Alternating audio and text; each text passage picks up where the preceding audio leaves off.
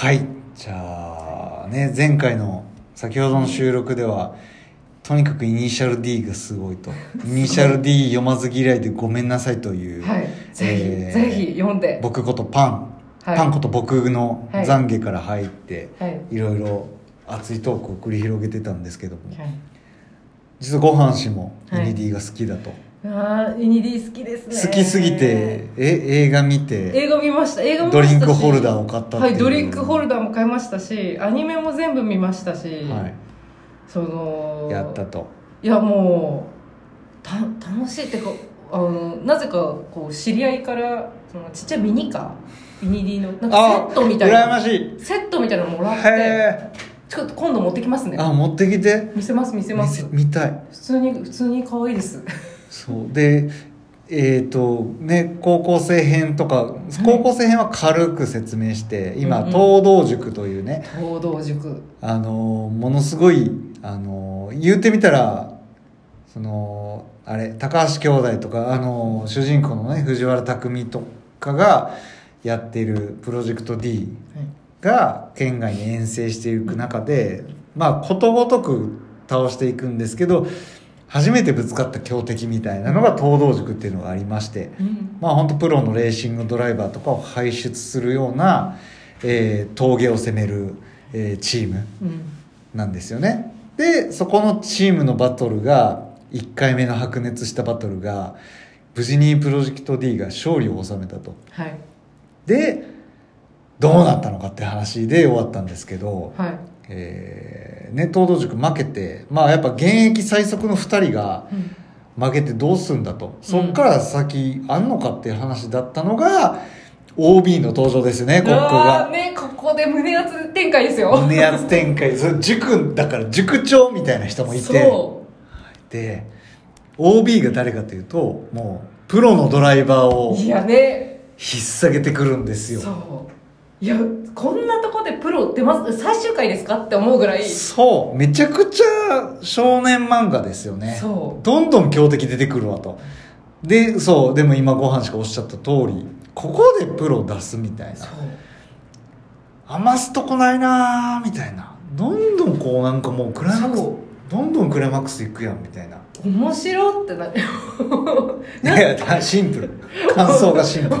面白い。いやなんかなんだかんだそのなんだかんだずっと読めるんですよ、うん。何なんですかね。だって言うなれば、まあシンプルですね。峠のレースしてるだけですから。陶芸レースして敵が毎回、まあ、違う方出てきて、うん。違う車もねうん。でレースするだけなんですよ。言うなればうん。面白いんですよ。やっぱりねその峠ごとのドラマとかそそのねその第一部の匠が主人公の藤原匠が高校生だった頃はまだ峠に目覚め始めた頃とかは別の峠に行くと県内の女の子がレースやってたりとか。そうかっこいいんですよまた女の子がね。シルエイティですよね。シルエイティですよ。とかでやっててとかその全く違うんですよね。同じ峠でももうその地域に行けばやってる人も違うし攻め方も違うし、ヒルクライムダウンヒル上り坂下り坂でも全然違うしマシンの相性と人の相性そう。で一緒に走ってるメンバーチームの方針うん。もう全部違うちゃんと人間ドラマがあるんですよね。人間ドラマ。前後でそのドライバー行く先のドライバーのこととかもねそう。すごいいいんですよ。いいのよ。一部で第一部で意外と良かったのは匠の親友の五木との女の子の。そう。ああよかった。アバンチュよールほくれへんのかいみたいなっとかはあるんですけどね。匠もねうん。あの匠イケメンですから。たイケメンですからね。あの子主人公女の子誰だかすごい名前ど忘れしちゃったんですけど。可愛い子でそうベンツのパパとねそうベンツの援助交際してる時代を感じるなと思いましたけどね。そうそういう恋愛もありつつね織り交ぜつつやっぱ恋愛でムカムカするとレースにも影響が及ぶんですよ。及ぶん精ですよ。神状態がすごい大事峠を攻めるって峠をアクセルフル回転で踏むってまず常人の感覚ではありえないんでそう。そう。いうねいろんな峠といろんレースごとに全て人間ドラマが全く別のドラマがあるっていうのあはなつきちゃんだ。なつきちゃん。夏希。夏希ね。好きなんですよなつきちゃん。夏希わかる。夏希すごい好きだった。最後もうどんどん引き込まれていった。そう。そう東京行っちゃったから東京あそこまで行っちゃいました。私缶投げるの大好きなんですよタック投げるやつね。匠が好きだった。いやもうねいいちょっとね東道塾の話東道塾のあ話そうだそうだそう。だそう。で友友行かなんか、はい。友って呼ばれてる。東道塾でも東道塾の塾現役塾内でもざわつくんですよね。え友さん出すんすか？みたいな。ざわざわざわそう。舘智之峠あそう友行峠ごときにプロがでそれは友行当の友本人が一番思ってて俺燃えないっすよねみたいな。うん、いやもう全然やる気ないんだ意味あるんすか？みたいなのを塾長に言う。でも塾長はまあまあそんなこと言っても一回出たら分かるからみたいな。うん。答えを全て言わずにまあまあやってみんさやみたいな感じでちょうどその時の、えー、友行友東道塾で OB で今プロのレーシングドライバーやってる友がスランプだと。うん。プロのレースで。でやっぱ峠を攻めるチレースとプロのレースは全く違うから、うん。まあアマチュアとプロの差が歴然にあって、やっぱり一番はドライバーのテクもそうなんだけどマシンの性能とかねお金をかければかけるほどマシンの性能上がっていくから、うん。そこの資金力の壁とかもあっていろいろまあ友は悩んでますと、うんうん。そんな中え東道塾後輩たちが負けたケツ拭くために俺走るなんでやねんみたいな。うん。そういう状況になった中でもいやお前は絶対今走るべきだって言って塾長に背中を押されてうん。渋々ねで絶対負ける気がしないから、うん。負けるつもりもないし。プロですからね。そうプロだし、うん、でめちゃくちゃ速いのしかも。うん。ちなみにその東道塾がそのホームとしている峠のレコードレースレコードみたいなのがあって、それがプロジェクト D のそのね2台のエースドライバー圭介と匠が一晩にして3回目ぐらいの走レースで、えー更新したのレコードを。東道塾が持ってた歴代のレコードを更新したのを1回走っただけで友ははるかに凌駕したと。そんなプロとプロジェクト D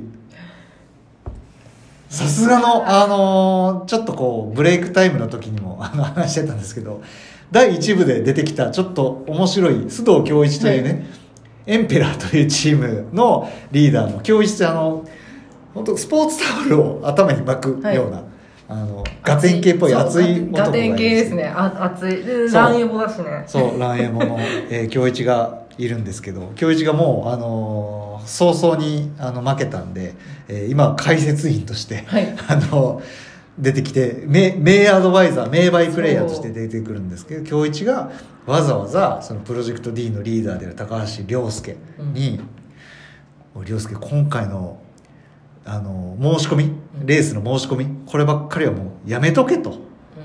勝ち目ねえぞおうん。めえ。うん大丈夫かと。もし万が一出るとしても涼介お前が出ろとちなみに涼介は、えーブレーンだしチームを率いているし、レース自分には出ないんですね。そう。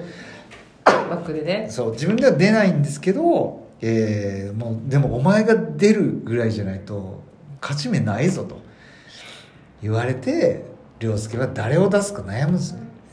でチーム内ではいやここは圭介やろうと、うん。マシンの性能とか峠の性質とかも見て圭介以外ありえないだろうと。うん。さすがに86太刀打ちできないだろうみたいな。86はね分からない人から言う、はいするとちょっとちょっと古い車なんですよ、そう。その今その連載当時でももう古い車で。古い古い。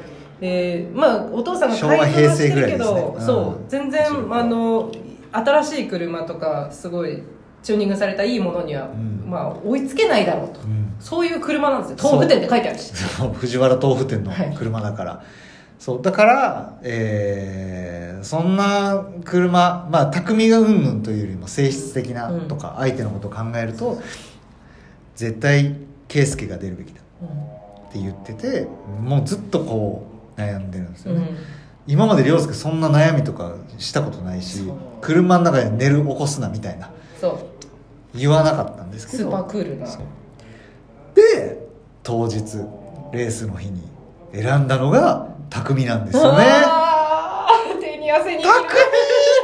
ああいけーって思います。弟圭介。なんで俺じゃねえんだよ。そう。圭介もめちゃめちゃいい男だしそう。すごい速いし。でもうもう二大エースでやっぱライバル意識お互いライバル意識があるし、負けてない気持ちもあるし。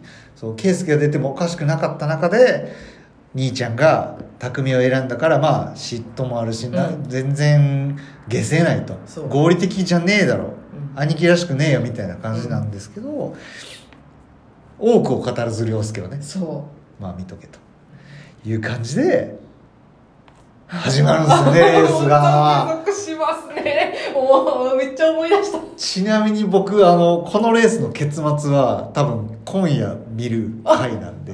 私はもう何も言わない何も言わないです。もうああただもうレースも終盤も終盤なんですよ。あめちゃくちゃもういや面白いですよね。匠の進化がすごいし。あそう。